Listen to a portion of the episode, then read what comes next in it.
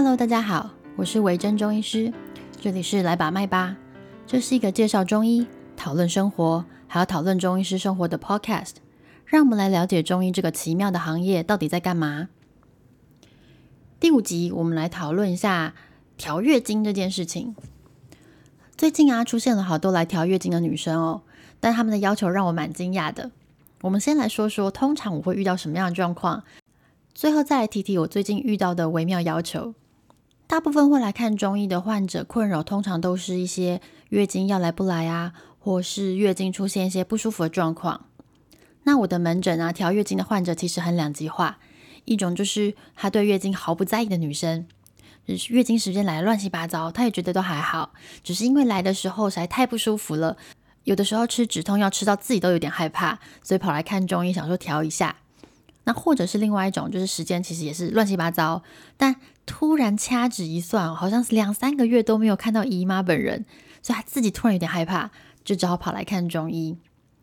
那第二种极端的人呢，就是说他对于月经真的是吹毛求疵，时间稍稍有一不对，他就很警觉。那我们就先来说说，那如果你的月经不来会怎么样？好像不会怎么样吼。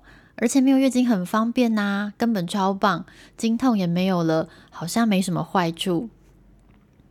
我年轻的时候也会这么想，毕竟月经实在是太麻烦了，而且月经来还会很不舒服。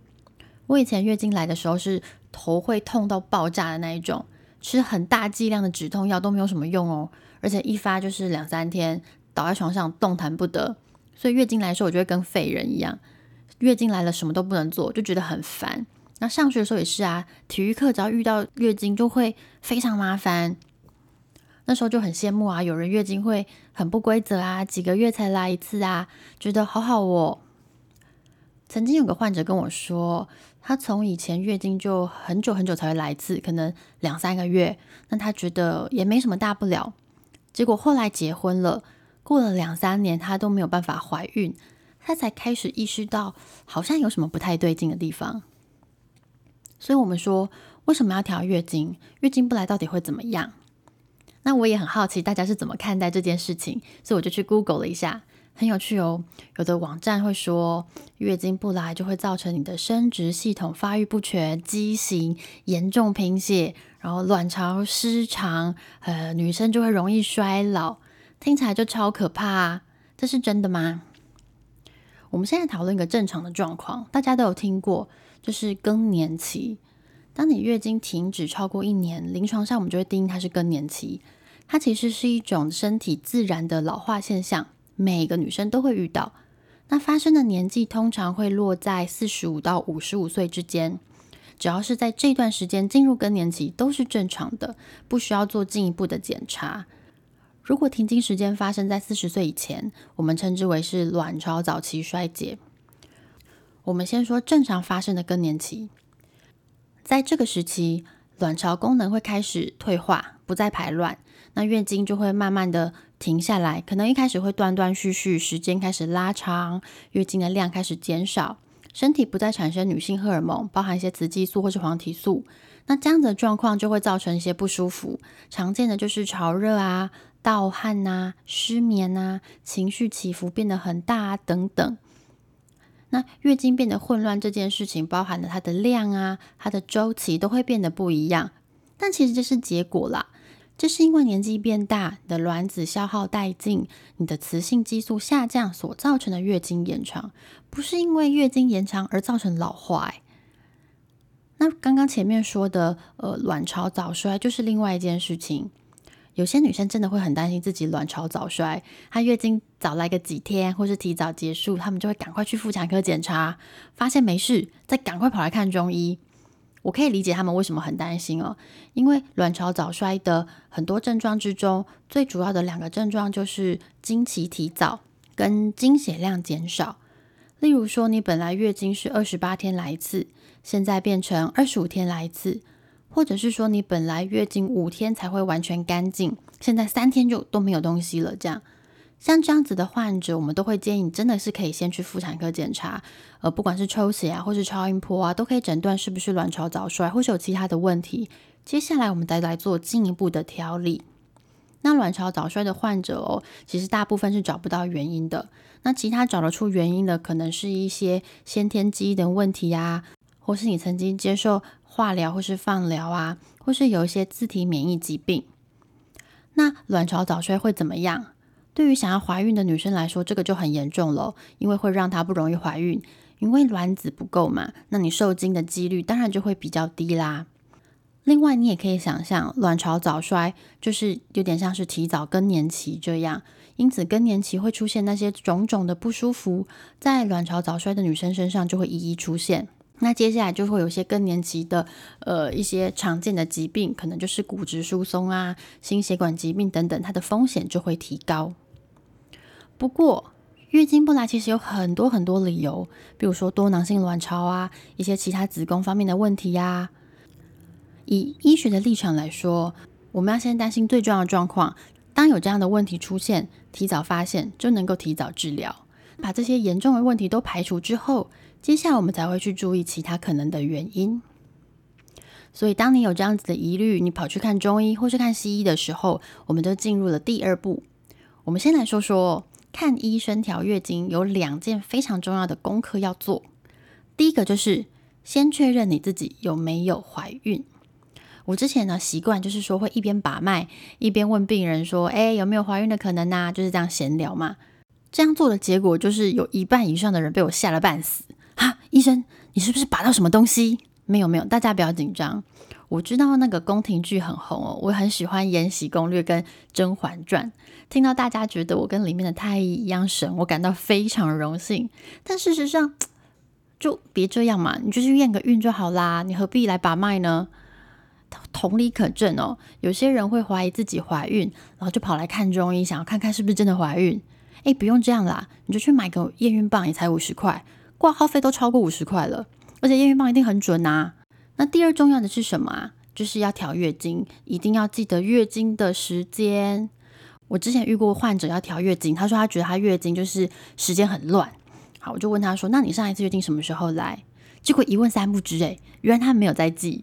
那没有在记，你怎么会觉得是月经时间很乱？就是他觉得他猜好像这个月有，但上个月没有；好像上个月有，上上个月又没有，他就觉得好像时间很不对。但如果你没有记时间，你要怎么判断它到底对不对？所以说到这里啊，我要温馨提醒大家：如果你要调月经，不管你是看中医或是看西医都 OK。最基本的就是，请你至少要记得三个月的月经时间。就是这个月的、上个月的跟上上个月的，那第一天看到月经本人的那个日期，务必务必要记得，而且最好在踏进门诊之前，你就先写在一个小纸条上面，因为你的中医或西医一定会问的啦。那你当然也可以记在手机 APP 里面，现在都很方便嘛，有很多的那种 App 都可以记录你的月经时间。但是我之前就遇过患者哦，就是坐在门诊的时候，就问他说月经时间怎么样。他就指着 A P P 跟我说：“那个医师，你等等我，他要先跑完广告。接下来，你跟你的中医师就会陷入非常尴尬的沉默之中。所以来看诊的时候啊，我都会逼问患者：你前一次月经状况，前前一次，前前前一次，然后还有完全干净的时间，就是你大概要花多久时间月经才会过？那还有你的呃月经来的时候会不会有什么不舒服的症状？这个都很重要哦。”你把这些问题都记清楚了，会更能够帮助你的医生来厘清你的问题在哪里。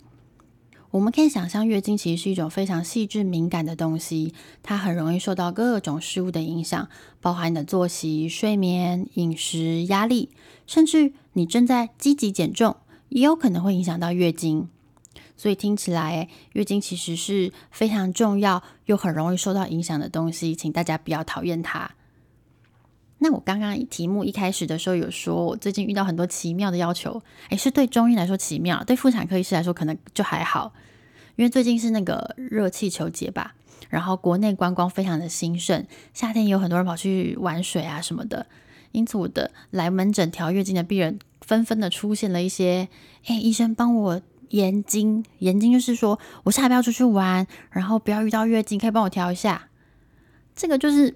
一个是说哈，你下礼拜出去玩，这礼拜来看，其实有点悲乎。你可能下个礼拜月经就来了，你现在才来看门诊，不管是西医或中医，都有点困难。第二个就是像这样的状况，你就去看妇产科就好啦。他们有非常强悍的荷尔蒙药，可以好好的调整你的月经到非常精确的时间，这样不是很简单明了又很准确吗？好，终于我们到了最后，就是月经其实真的是大家的好朋友，它的出现可以让你去观察身体的状况、怀孕的几率，所以它其实是非常重要的哦。那如果你看中一条怀孕的时候，大家的起手是大部分都是调月经，因为你必须要有够好的状况，才能够有更高的几率去怀孕。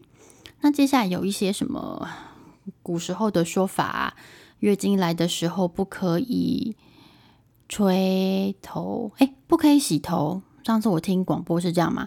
什么月经来的时候不可以洗头啊？